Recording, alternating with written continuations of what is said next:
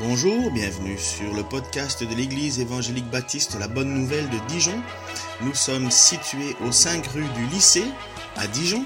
Vous pouvez trouver des informations sur notre Église sur le site internet www.la-bonne-nouvelle.org. Passez une excellente journée ou soirée. Depuis que Adam et Ève ont désobéi à Dieu, l'humanité entière souffre d'une maladie incurable qui est le péché. Adam étant le premier homme, le fait de sa désobéissance, Dieu a considéré tous les hommes, tous ses descendants comme étant des pécheurs. C'est pour cette raison que Romains 5, 12 nous dit, par un seul homme, le péché est entré dans le monde, et par le péché, la mort. Ainsi, la mort a atteint tous les hommes parce que tous ont péché. Heureusement que Dieu savait que l'homme, l'homme par ses propres efforts, ne pouvait pas rétablir cette relation brisée par le péché. Aussi, Dieu lui-même, le créateur de l'univers, il prend les devants. Il envoie son Fils, son unique, Jésus-Christ, qui va venir habiter avec les humains, qui va connaître la souffrance humaine, il va connaître la famine, il va connaître la soif, et après il va donner sa vie pour le salut de l'humanité. D'ailleurs, il dit lui-même dans Jean 10, 18, En effet, personne ne peut m'ôter la vie, je la donne de mon propre gré. J'ai le pouvoir de la donner et de la reprendre. Tel est l'ordre que j'ai reçu de mon Père? Jésus intervient en fait comme une solution de réparation, un moyen encore plus, le seul moyen pour rétablir notre communion avec Dieu. C'est là tout le contraste entre le christianisme et les autres religions. Dans les autres religions, il faut que l'homme fasse quelque chose. L'homme doit agir, il doit faire des bonnes choses, il doit sacrifier un mouton pour obtenir la faveur de Dieu. Mais la Bible dit, l'homme ne peut rien faire pour satisfaire aux exigences de Dieu. Il ne peut rien. Aucun moyen, aucune bonne œuvre ne peut apaiser la colère de Dieu. Il faut un sacrifice, un sacrifice d'une valeur infinie. Il faut que le sang coule. C'est ce que Hébreu 9, 22 nous dit. Sans effusion du sang, il n'y a pas de pardon. Et Jésus a été envoyé par Dieu pour être cette victime propitiatoire, c'est-à-dire pour être ce sacrifice qui subit la colère de Dieu pour que Dieu devienne favorable à notre égard. Selon Romains 3, 25 à 26. On a vu dans les séances précédentes avec euh, le pasteur Ken la croix. La croix comme étant une expression de la de l'amour et de la justice de Dieu. D'ailleurs, Matt Chandler, dans son ouvrage intitulé L'Évangile, tout l'Évangile, rien que l'Évangile, définit la croix comme le lieu où se croisent la bonté et la sévérité de Dieu. Là où se croisent la grâce et la colère de Dieu. Le lieu, le lieu de honte et de victoire. Oui, si Christ s'est sacrifié pour nous, mais qu'est-ce qui prouve que son sacrifice a été accepté? Qu'est-ce qui prouve que Christ a satisfait pleinement à toutes les exigences de Dieu? Qu'est-ce qui prouve? C'est sa résurrection. Amen. C'est sa résurrection. Avant d'aller plus loin, je vous invite à regarder avec moi le récit de la résurrection que nous retrouvons dans Marc 16, 1 à 14.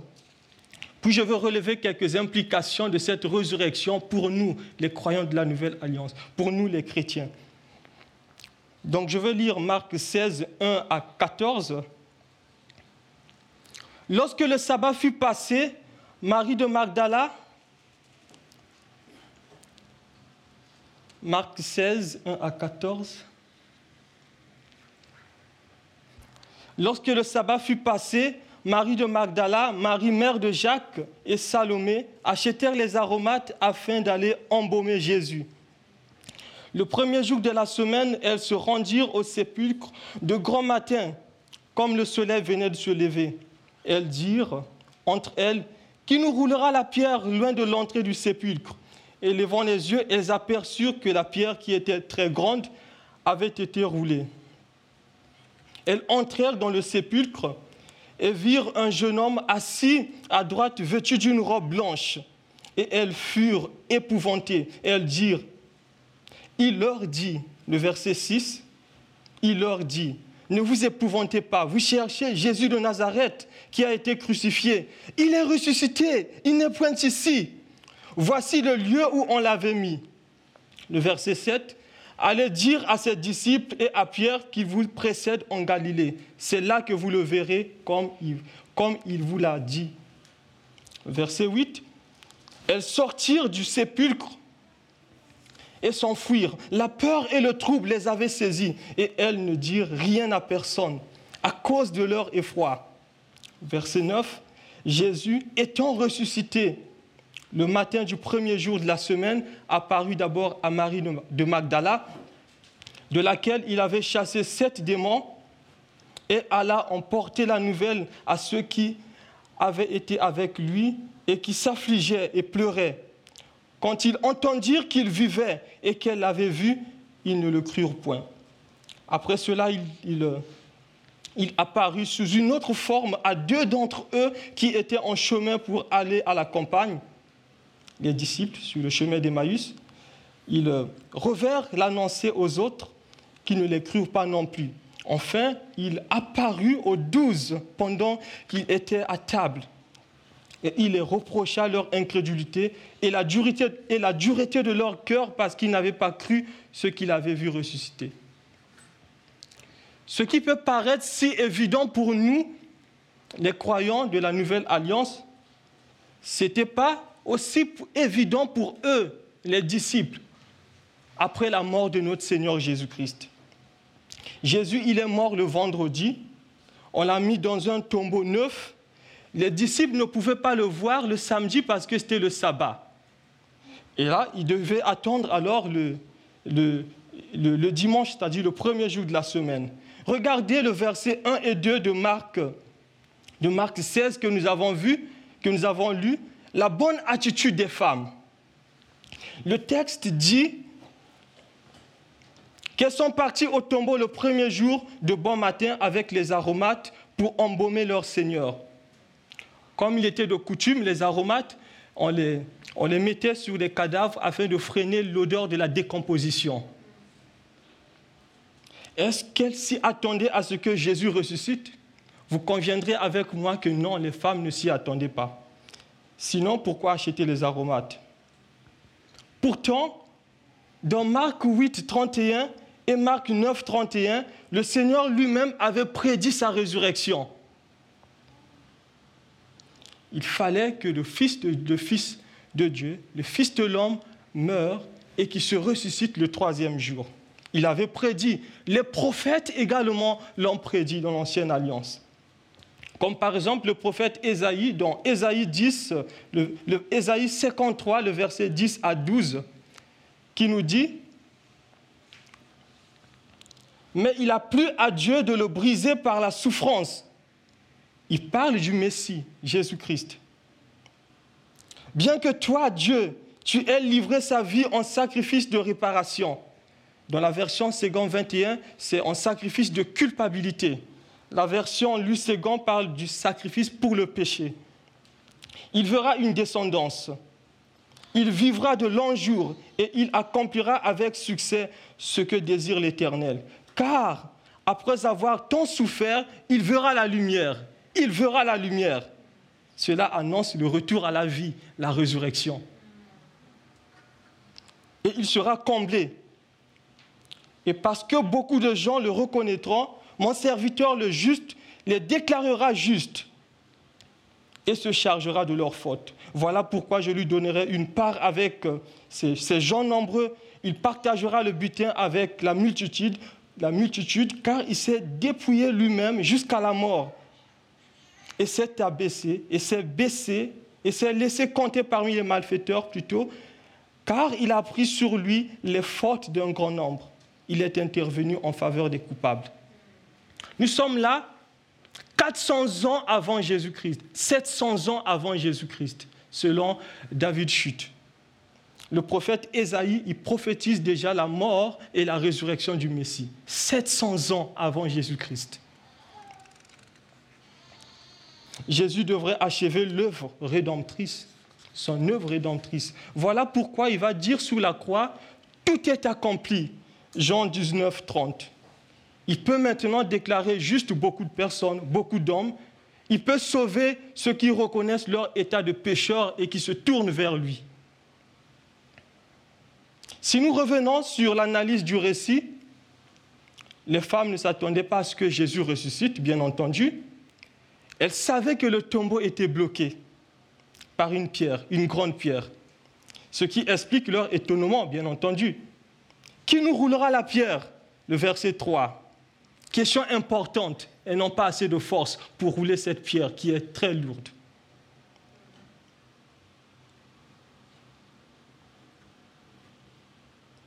Le texte décrit cette pierre comme une très grande pierre. Il y a deux choses que les femmes semblent ignorer. Le sceau officiel et les gardes. Les femmes semblent ignorer que le, tombeau était marqué d'un sceau officiel, le sceau romain, et que le, tombeau, il y avait des gardes que les responsables religieux avaient demandé qu'on mette les gardes pour, pour empêcher que le, corps puisse disparaître et qu'on puisse dire et puisse dire que, euh, qu'il est ressuscité. Ce détail, Marc ne le mentionne pas, mais Matthieu, oui. Matthieu 27, 62 à 66 mentionne ce détail. Il y avait, le tombeau était marqué d'un sceau romain et il y avait des gardes. Donc les femmes ne pouvaient pas, de leur propre force, rouler, ouvrir, entrer dans le tombeau, enlever la pierre. Les femmes n'avaient pas également les droits d'entrer parce qu'il y avait euh, cette interdiction et il y avait des gardes. Mais qui est-ce qui a roulé la pierre? Matthieu 28, 28, 2 à 4, que notre frère Pascal nous a lu, tout à l'heure, nous dit qu'il s'est passé quelque chose. Premier élément, il, il, y a eu, il y a eu un tremblement de terre. Premier élément. Deuxièmement, l'ange vint rouler la pierre et s'assit dessus. Deuxième chose. Troisièmement, les gardes tremblent de joie, tremblent de peur et devinrent comme morts. Troisième élément. C'est l'ange qui a roulé la pierre. C'est l'ange qui a annoncé aux femmes que Jésus est ressuscité. Versets 6 à 7 de Marc 16. Il y a un autre détail important que l'évangile de Marc ne mentionne pas que nous retrouvons dans Jean 26 à 7, les vêtements mortuaires. Où sont-ils? Jean dit que les vêtements mortuaires étaient, étaient bien là, mais le corps n'y était pas. Les vêtements de Jésus étaient là, mais le corps n'y était pas.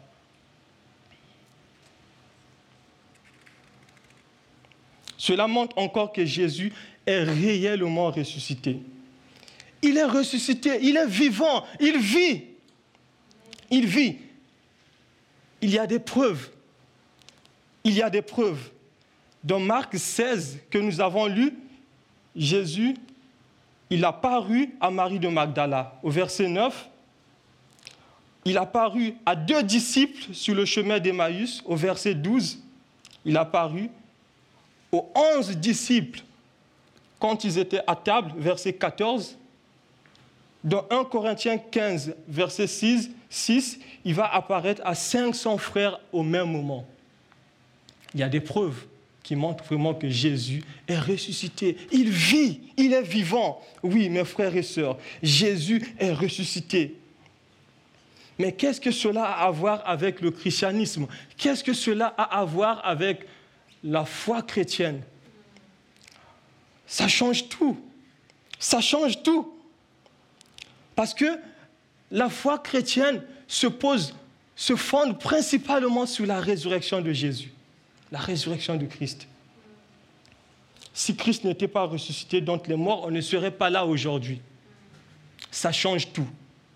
Enlever la résurrection de Jésus, du christianisme, tout s'écoule, tout s'écoule, tout se fond, tout disparaît. Ça change tout. Ça change tout. C'est d'ailleurs pour cette raison que la Bible déclare dans 1 Corinthiens 15, 17 à 20, 1 Corinthiens 15, 17 à 20, si Christ n'est pas ressuscité des morts, notre foi est vaine, notre foi est inutile, c'est-à-dire notre foi n'est qu'une illusion. Et nous sommes encore dans nos péchés. Par conséquent, ceux qui sont morts en Christ sont perdus à jamais. Le verset 19, si c'est dans cette vie seulement que nous espérons, en Christ, nous sommes les plus malheureux de tous les hommes. C'est ce que la Bible déclare dans 1 Corinthiens 15, 17 à 19. C'est parce que Christ est ressuscité des morts que le pardon est maintenant possible. Si le pardon est possible, cela veut dire que son offrande, son sacrifice a été agréé par Dieu. Si son sacrifice a été agréé par Dieu, cela veut dire que son sacrifice a satisfait pleinement à toutes les exigences de Dieu, a satisfait à tout ce que Dieu demandait pour un sacrifice. Oui, son sacrifice a satisfait à toutes les exigences de Dieu. L'apôtre Paul précise dans Philippiens 2, 8 à 9, que Christ parut comme un simple homme. Philippiens 2, 8 à 9, Christ parut comme un simple homme. Il s'est humilié lui-même, se rendant obéissant jusqu'à la mort, même jusqu'à la mort de la croix. La mort la plus ignoble, la mort la plus abominable. Au verset 9 de Philippiens 2, c'est pourquoi aussi Dieu l'a souverainement élevé Dieu l'a souverainement élevé. Cette élévation sous-entend sa résurrection. Cette élévation sous-entend son ascension. Cette élévation sous-entend sa glorification. Du fait de sa résurrection, il a été déclaré fils de Dieu avec puissance. Romains 1, le verset 4. Il peut maintenant sauver tous ceux qui se répandent de leurs péchés et qui placent leur confiance en lui. Le salut est maintenant accessible. Le salut est maintenant possible. Le pardon est maintenant possible. Parce que Christ est ressuscité. C'est ça l'évangile. Christ, il a quitté son trône de gloire. Il est venu habiter avec les hommes. Il a décidé de mourir sous la croix pour que celui qui place sa confiance en lui, qui puisse obtenir le pardon. C'est ça l'évangile. La résurrection de Christ a des implications directes sur nous. On peut en faire une liste, mais je vais me limiter à trois implications. Premièrement, la résurrection de Christ garantit notre nouvelle naissance. C'est ce que l'apôtre Pierre explique dans sa première épître, 1 Pierre 1, 3. L'apôtre Pierre nous dit que Dieu, Dieu nous a fait naître à une vie nouvelle grâce à la résurrection de Jésus-Christ d'entre les morts, pour nous donner une espérance vivante. Mais c'est Christ cette espérance. Oui, mes frères et sœurs, c'est Christ cette espérance. C'est parce qu'il vit que je vis. C'est parce qu'il est ressuscité que je ressusciterai un jour. Oui, nous espérons en Christ. Nous avons une espérance une espérance vivante en Christ. Parce qu'il vit, je n'ai rien à craindre. Mes lendemains sont assurés. Entre ses mains, il tient ma vie. Pour ce temps et l'éternité, je sais qu'il vit. Pense à ça dans la tristesse, dans la douleur, dans l'épreuve, dans la souffrance. Parce qu'il vit, tu n'as rien à craindre tes lendemains sont assurés. Entre ses mains, il tient ta vie, pas seulement pour ce temps, mais aussi pour l'éternité, si tu appartiens objectivement à Jésus-Christ. Cette promesse te concerne. La nouvelle naissance produit en nous une espérance vivante par la résurrection de Jésus-Christ d'entre les morts. Christ vit il vit, il vit en nous. Aussi, nous pouvons dire avec assurance ce que l'apôtre Paul nous déclare dans Galates 2.20. J'ai été crucifié avec Christ. Ce n'est plus moi qui vis, c'est Christ qui vit en moi. Ma vie en tant qu'homme, je la vis maintenant de la foi au Fils de Dieu, qui par amour pour moi s'est livré à la mort à ma place. Galates 2.20. C'est parce qu'il vit que nous pouvons maintenant dire non au péché. C'est parce que Christ vit que nous pouvons maintenant dire non au péché. C'est parce que l'Esprit qui a ressuscité Jésus-Christ dont les morts habite en nous. Nous pouvons maintenant avoir la victoire dans le péché et mener une vie chrétienne triomphante, tout en gardant les regards fixés vers Dieu, l'auteur de notre foi. L'Esprit qui a ressuscité Jésus-Christ dont les morts vit en nous. C'est ce que Romains 8, 11 dit. Deuxième implication, la résurrection de Christ garantit notre justification. Du fait que nous ayons mis notre confiance en Christ, nous sommes devenus justes et acceptables devant Dieu. On est déclaré juste et acceptable devant Dieu. Car Christ a porté, sur la croix nos péchés. C'est parce que c'est par notre union en Christ que Dieu nous approuve quand il approuve Christ. Oui. En Christ, nous sommes déclarés justes, nous ne sommes plus déclarés coupables. C'est ce que la, la, Bible dit dans Romains 4, 25. Jésus Romains 4, 25 nous dit, Jésus a été livré pour nos péchés et Dieu l'a ressuscité pour que nous soyons déclarés justes. Jésus a été livré pour nos péchés et Dieu l'a ressuscité pour que nous soyons déclarés justes. Sans plus déclarés coupables devant Dieu, on est déclarés justes. On est maintenant accepté par Dieu. On est ses enfants maintenant. Nous qui avons placé notre confiance en Jésus-Christ on est justifié. La résurrection de Christ garantit notre justification. Troisième implication, j'ai gardé le, meilleur pour la fin. Certainement, euh, vous attendez ça comme moi. La résurrection de Christ garantit notre résurrection.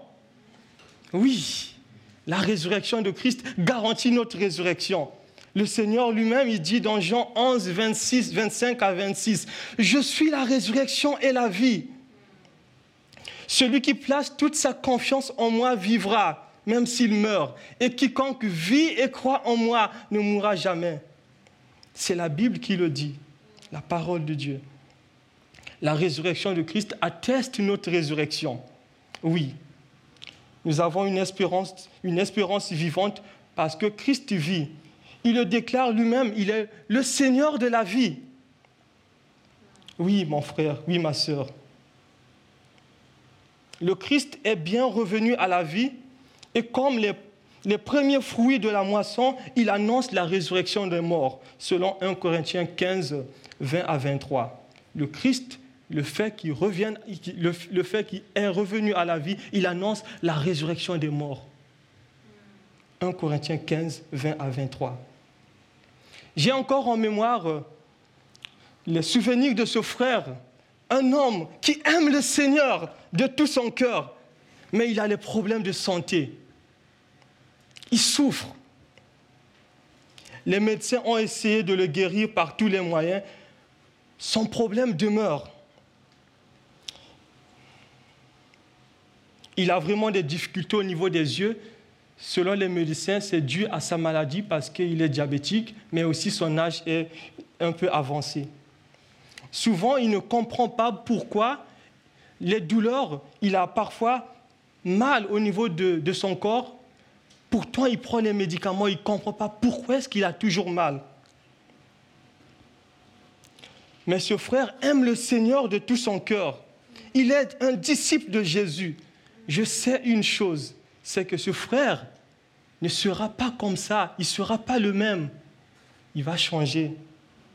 Je sais une chose, c'est que son corps ne restera pas comme ça infini. Non, son corps connaîtra la résurrection. Son corps, il va revêtir le, le, corps sera glorieux. Ses membres seront en état, en état parfait. C'est ce que la Bible dit. C'est ce que la Bible dit dans 1 Corinthiens 15, 42 à 44. Le corps est sémé corruptible, il ressuscite incorruptible. Il est sémé méprisable, il ressuscite glorieux. Il est sémé infirme, il ressuscite plein de force, plein d'énergie. Il est sémé animal, il ressuscite spirituel. Oui, mes frères et sœurs, même quand la vie semble amère, le Seigneur est fidèle et il vit.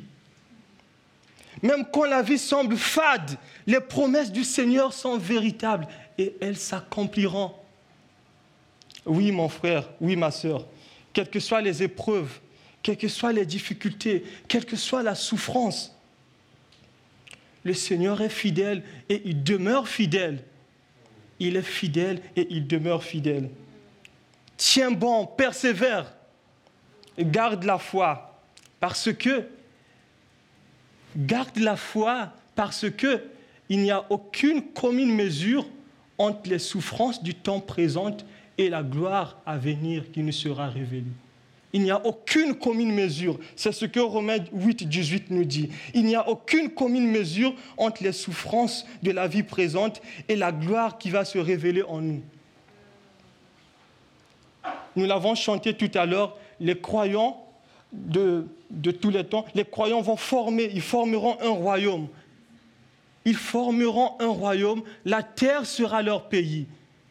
Mais la terre qui sera leur pays, c'est quoi? C'est le paradis. C'est quoi le paradis? Le paradis, c'est la terre rendue parfaite. La terre rendue parfaite où Jésus-Christ, le roi, Christ roi, il va établir son règne. Son règne éternel. Plus de souffrance, plus de tristesse, plus de maladie, plus de peine. Oui, ne regardons pas aux choses terrestres qui sont temporaires, mais gardons nos yeux fixés vers les choses célestes qui sont éternelles, où se trouve Christ. Restons confiants dans l'attente de son retour, parce que nous appartenons à Jésus-Christ ressuscité, nous régnerons avec lui. Nous régnerons avec lui pour l'éternité. C'est ça notre destinée, c'est ça notre destinée, et elle est glorieuse. Amen.